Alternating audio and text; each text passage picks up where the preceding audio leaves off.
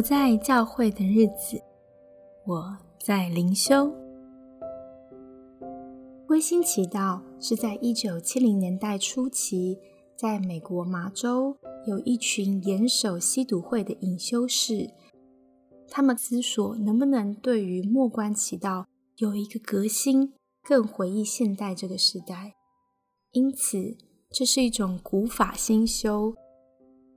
以适合现代基督徒的方式，将基督徒传统灵修方法重新呈现。在教会历史的前十六个世纪里，不论是神职人员或是平信徒，都会用末观祈祷作为基督徒灵修的目标。只是在宗教改革之后，这个传统遗产几乎为人遗忘，不再活跃。到了今日。二十世纪，随着跨文化的交谈兴起和历史研究，基督徒的默观传统才渐渐复兴。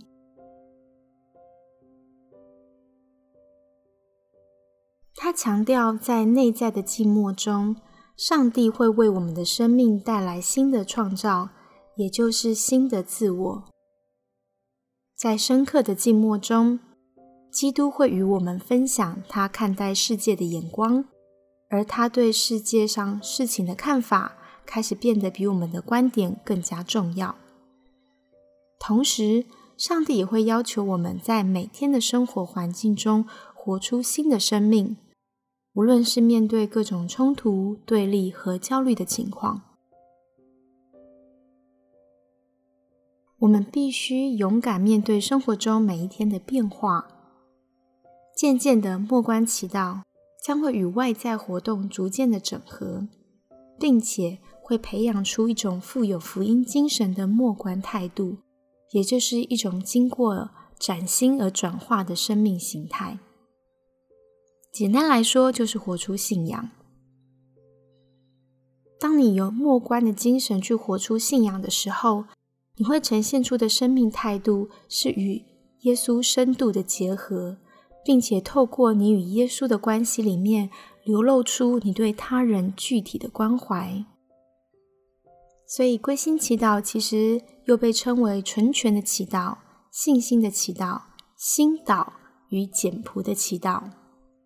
它会帮助我们从普遍的心理觉察，朝向灵性层次的内在静默，进而和住在我们内心深处的上帝合为一。那我们来谈一谈这个祈祷传统是怎么发生的。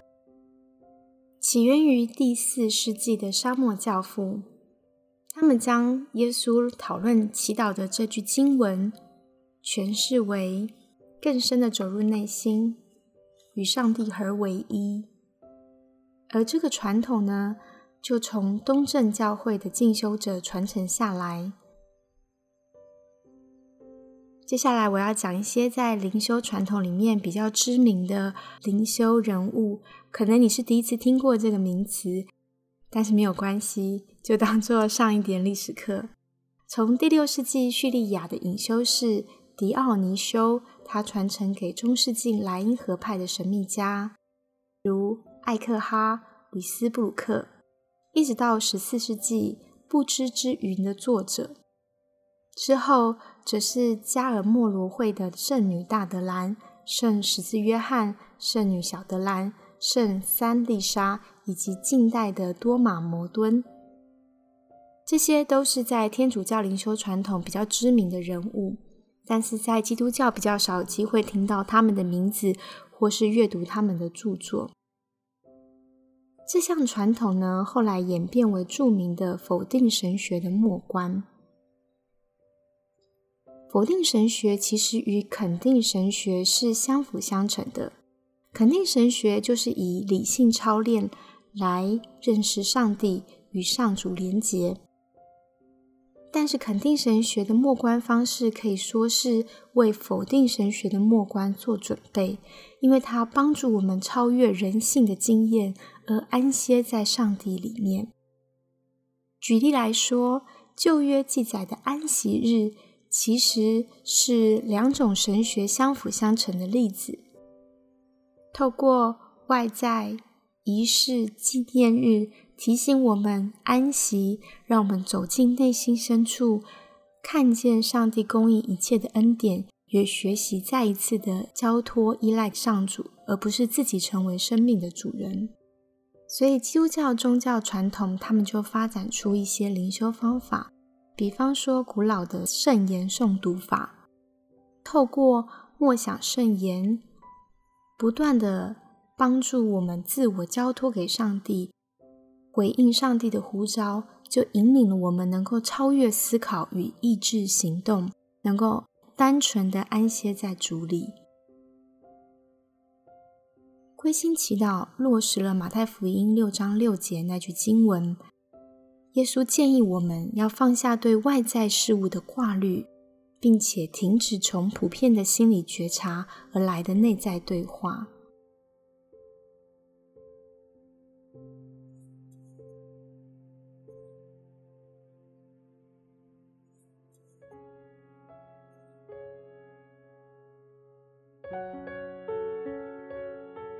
上帝其实透过圣经与日常生活的事件，对我们的心说话。当我们不断反思这两种与上帝相遇的源头，就能够帮助我们破除那些固定又习惯的情绪反应，我们的心灵就能更敏锐的觉察和聆听。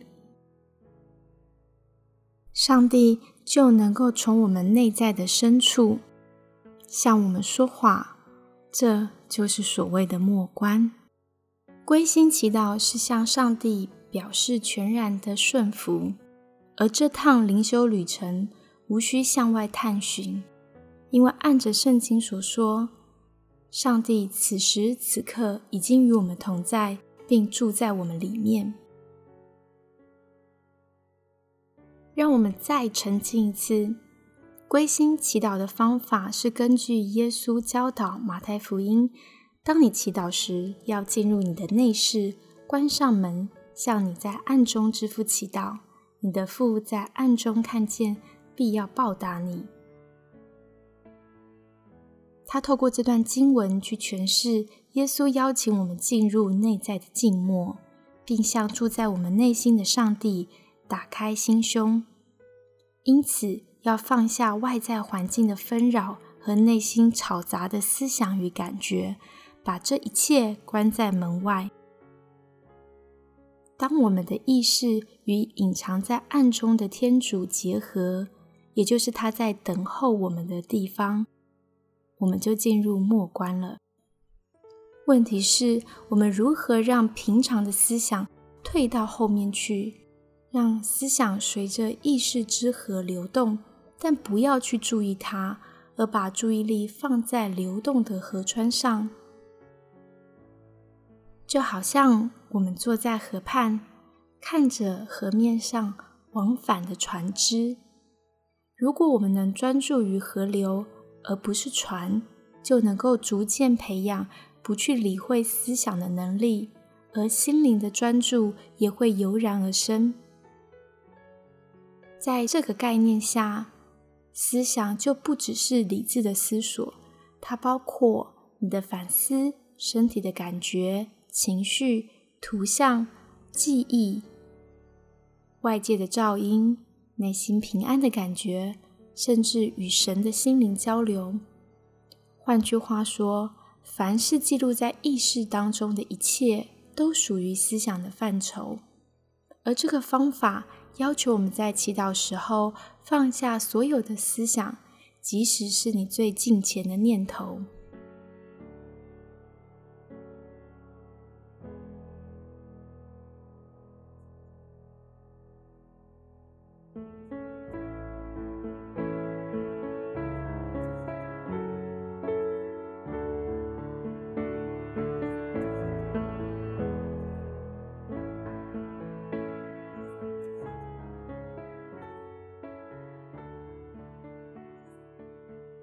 一些实用的提醒：归心祈祷建议的时间最少要二十分钟。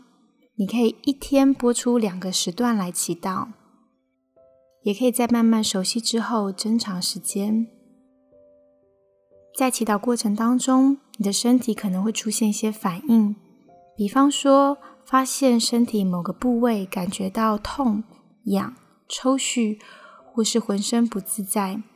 这通常是由于身体的某个情节开始松绑，也可能会有四肢沉重或是轻飘飘的感觉。这通常是由于你已经达到深层的心灵专注。但无论出现何种情况，都无需领会，只要温和的返回祷词。因为我们祈祷主要的效果是要带回在日常生活中，而不是在祈祷时寻求神秘经验。归心祈祷教我们熟悉天主的语言，就是静默。你要试着放下出现的很多念头，比方说我现在状况如何。或是这种感觉真好。透过放下思想，进一步能够卸下潜意识所引起的思考和感觉。记住，每当浮现任何念头，你就温和的返回祷词。最后，再一次的厘清：归心祈祷是一种培养和天主加深关系的方法，而不是技巧。这是一种令人心旷神怡的操练，但不是一种放松运动。这会帮助你平息思想又保持清醒，但它不是一种自我催眠法。这是一种通往生命转化的道路，不是追求神秘经验。这是锻炼我们信心、爱心、盼望的内在生命。而不是一种超自然心理学的追求。我们为了加深上帝与我们同在的信心，但不需要拘泥在感觉到上帝的同在，因为我们的感觉并不可靠。这是一种超越思想、言语和情绪，安息在主里面的操练，不是反省或是自发性的祈祷。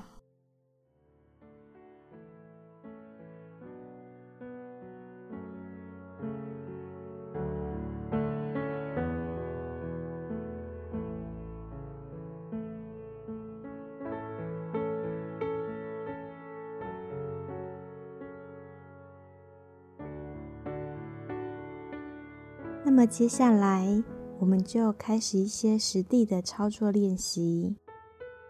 等一下只会有纯粹的音乐声，你可以选择一句简短的关键导词，作为每次你意识飘远的时候，帮助自己回到当下的提醒语。让我们为上帝留一段安静、不受打扰的空间。让圣灵可以对我们说话。如果这是你第一次练习，我推荐你可以使用罗马书十二章一节的经文。你可以这样祷告：主啊，我将自己献上。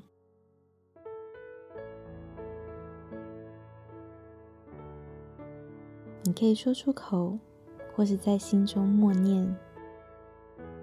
在音乐里面，享受跟上帝无声但是紧密的关系。我们一起练习看看吧。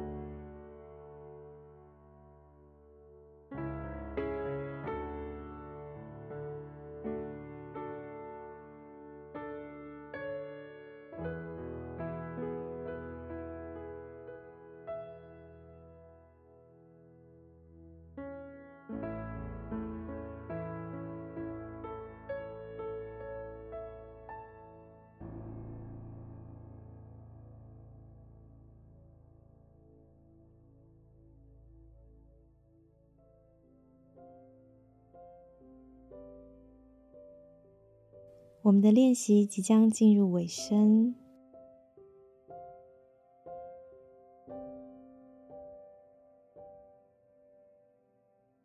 如果你感觉到思绪还是很纷乱，或是在过程当中因为放松而感到啊很困有睡意，这都是正常，没有关系的。当你准备好了。可以动动手指，动动脚趾，再慢慢的睁开眼睛，让我们回到真实的世界。谢谢自己愿意尝试这样的练习，也谢谢圣灵。即便你刚刚有感觉到或是没感觉到，圣灵都与我们同在。愿这样的分享与练习对你。对我都有帮助。